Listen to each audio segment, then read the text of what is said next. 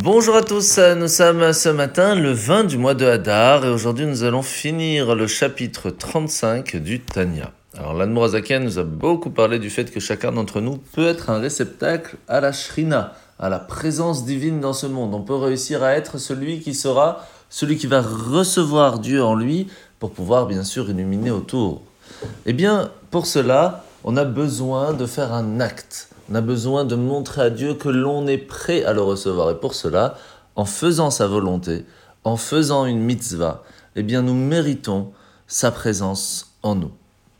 La question qui pourrait se poser, c'est que se passe-t-il si on peut faire à un certain moment une bonne action, mais juste avant on a fait une bêtise? Alors est-ce que cela pourrait bloquer?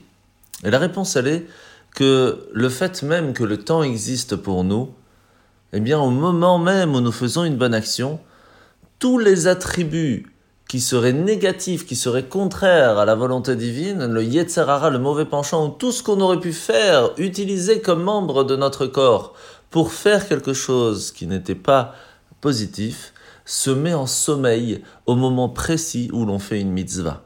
Et donc à ce moment-là, la shrina, la présence divine, va pouvoir résider sur tout le corps de la personne.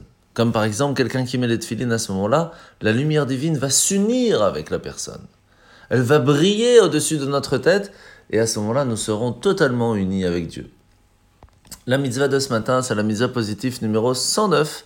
C'est le commandement qui nous, qui nous incombe, lorsque quelqu'un veut se purifier, de nous immerger dans les eaux d'un bain rituel, appelé le mikvé. Et ainsi, nous pourrons être purifiés de tout ce qui nous aurait souillés.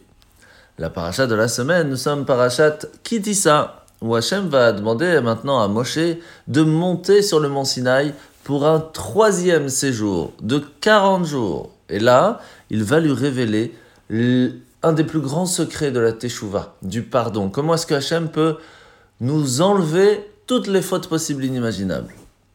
Et ce sont les 13 attributs de miséricorde. Hachem peut être gentil avec nous de 13 façons différentes.